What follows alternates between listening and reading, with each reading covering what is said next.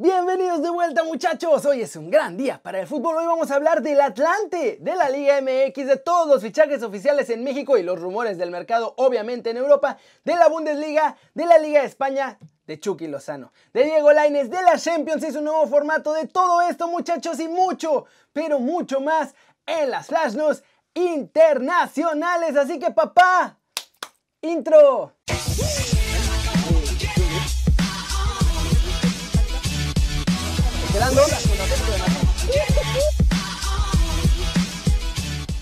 Arranquemos con noticias de la nueva liga de expansión porque por fin decidieron qué va a pasar con el Atlante, pero solo un añito, luego las cosas cambiarán. Y es que ya es oficial la mudanza del Atlante muchachos, los acuapotros perderán lo acuáticos y volverán a la Ciudad de México. Eso sí, todavía no van a poder jugar en la Liga MX porque ya los directivos como que sintieron que pues sí se estaban pasando de lanza con todos los cambios de franquicia para un solo verano, así que les dijeron que tienen que permanecer por un año en la Liga de Expansión. Ahora, tras la mudanza, los Potros de Hierro volverán a jugar en el Estadio Azul, así que dentro de todo tuvieron suerte de que no lo derrumbaran. Como los propietarios del Atlante y de los Gallos Blancos son los mismos, en un año ya les van a dar permiso de hacer el intercambio de plaza para que Gallos se vaya a la Liga de Expansión y el Atlante vuelva a la primera división del fútbol mexicano. En esta nueva etapa, el estadio además va a cambiar de nombre y va a volver a ser el Estadio Azulgrana, muchachos. Van a pintar las gradas con los colores tradicionales de los potros y todo. En lo que se refiere al día que el Atlante va a jugar, parece que la propuesta más firme que tienen es la de jugar los domingos, ya sea al mediodía o a las 4 de la tarde, y eso depende de la televisora que los vaya a pasar. ¿Cómo la ven? Vuelve el Atlante con una pequeña aventura en la liga de expansión y luego ya en la liga de todos nosotros. ¿Qué les parece? Se siguen cambiando plazas con toda tranquilidad en la liga MX muchachos, nada más disfrazadas de... Pues nada, ni disfrazadas, nada más retrasadas. Siguiente noticia. Hablemos de las maravillas que solo pasan en México y es que ya salió el peine de por qué sí se va a usar el bar la próxima temporada a pesar de todo el riesgo que hay. Y la respuesta es muy sencilla muchachos. Dinero, dinero, dinero, aprende algo dinero.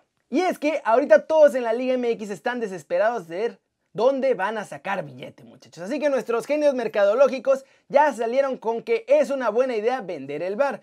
Y no me refiero a vendérselo a una compañía externa, no, no, no, me refiero a venderlo a patrocinadores, que varios o un patrocinador se encargue de pagar para que su marca salga cada que se usa el bar. Por ejemplo, si yo lo patrocinara sería el Barkery News, o así con la marca que pague su billetito para salir ahí. La Femex Food ya hace negociaciones con posibles patrocinadores y esperan tener un final feliz para su cartera en tiempo y forma. Ya sabemos que en México son expertos en esto. 500.743 patrocinadores en las camisetas, uniformes en los árbitros con patrocinadores, los aerosoles también son patrocinados para las faltas y todo lo que se pueda vender. Esta nueva medida va a hacer que se use mucho más el bar. Obviamente no se vayan a sorprender, ¿eh? porque van a tener que mostrar la marca que los patrocina todo el tiempo. ¿Cómo la ven? Ahora sí, van a usar el bar sin control, muchachos, para que los nuevos patrocinadores vayan y pongan su billete ahí para que aparezcan más en pantalla. A ver si esto no termina siendo contraproducente. Y vámonos con el humito de la Liga MX porque seguimos con un montón de movimientos ya oficiales muchachos y obviamente más rumores y más humitos de llegadas y cambios de jugadores en los diferentes clubes. Cruz Azul ya dio su lista negra muchachos, Guillermo Allison, Alexis Gutiérrez, Pablo Cepelini son los primeros transferibles de la máquina. Atlético de San Luis acaba de dar el primer golpe del mercado muchachos, los mexicolchoneros comprarán a Mauro Quiroga del Necaxa por 4 millones de billetes verdes más algunos jugadores. Grupo Caliente se puso vivo, ¿eh? Y antes de vender a los gallos, se quedó con los derechos federativos de varios jugadores que ahora reforzarán a los cholos. Los nuevos fichajes de la perrera son Marcel Ruiz, Jimmy Gómez y Jordi Cortizo. Tripleta de buenísimos fichajes para la frontera y gratis. A pesar de que Tuca Ferretti dijo que no quiere a Leo Fernández este semestre, la directiva de los Tigres le dijo que se friega porque ya cortaron su préstamo con Toluca y será el segundo fichaje oficial de los de la Autónoma después de la llegada de Ulises Cardona. El sacrificado además para que llegue Leo por el espacio de los extranjeros es Ener Valencia. Los Tigres ya no quieren pagar su sueldo de 3 millones de dólares anuales y van a ver a dónde lo mandan. Miguel Herrera confirmó que aunque Renato fue al nido ayer, finalmente no entrenó con el equipo y todavía no saben qué va a pasar con él. Eso sí, también agregó que está en su lista de transferibles porque lo más probable es que lo vendan en cuanto puedan. Y así están los movimientos de la Liga MX este martes. Ya todo es oficial, tanto los fichajes como las listas de transferibles, muchachos. ¿Cómo la ven? ¿Quién se está reforzando mejor? Yo creo que hay varios, ¿eh? Hay ese de Quiroga al San Luis, buen fichaje. Y vámonos con el resumen de los mexicanos en el extranjero, muchachos, porque hay más noticias del pleitazo de Chucky con Gatuso, noticias que afectan el futuro de Laines y también de Edson Álvarez. Empecemos con nuestro chavito Golden Boy, porque parece que por fin está entrando con fuerza en los planes de su entrenador Ruby y ahora la cosa se va a poner incierta otra vez. En el Betis están pensando echar al director técnico porque la verdad es que ha dado pésimos resultados para el nivel de plantilla que tiene disponible. Eso significa que probablemente Laines va a tener que empezar de cero a convencer a un nuevo entrenador y muy pronto. ¿Estas son buenas o malas noticias? Eh, pues la verdad no sabemos hasta que se haga oficial quién llegaría al cuadro verde y blanco. Dicen que va a ser un técnico de casa, así que veremos qué pasa ahí. En Holanda parece que vuelven a la normalidad, el Ajax ya comenzó este martes los entrenamientos de cara a la siguiente temporada y Edson Álvarez trabajó al parejo de todo el grupo. Además al final hasta se tomaron una foto en la que ya se ve que no mantienen a Susi distancia. Y en Italia, vámonos con el novelón muchachos, porque luego del pleitazo de ayer entre Chucky y Gatuso, Hoy en la mañana los hicieron hacer las paces para no arruinar la dinámica del equipo. Sobre todo pues que está cerrando la temporada y además la Copa de Italia es mañana miércoles, la final. Pero eso fue pura pantalla, muchachos. Irving no se la va a perdonar a Rino. La realidad es que justo después del pleito, Chucky Lozano se reunió con su agente Mino Rayola y le dijo que tiene que hacer lo que sea necesario, pero que lo saque del Napoli ya no soporta esta situación, no soporta a Gennaro Gattuso y hace unos meses también le pidió a Rayola que hablara con el Napoli para que le dieran más minutos. Su agente lo hizo, pero claramente no sirvió para nada. Ahora, la cosa está bien complicada para Chucky porque lo quieren vender en 50 millones por lo menos y nadie los va a pagar. De hecho, desde Italia me dijeron que la verdad, la opción más fácil que tiene de salir es con el Parma realmente prestado, con una cláusula de que lo pongan a jugar para que vuelva a subir su precio y entonces poderlo vender a esos 50 millones el año que entra.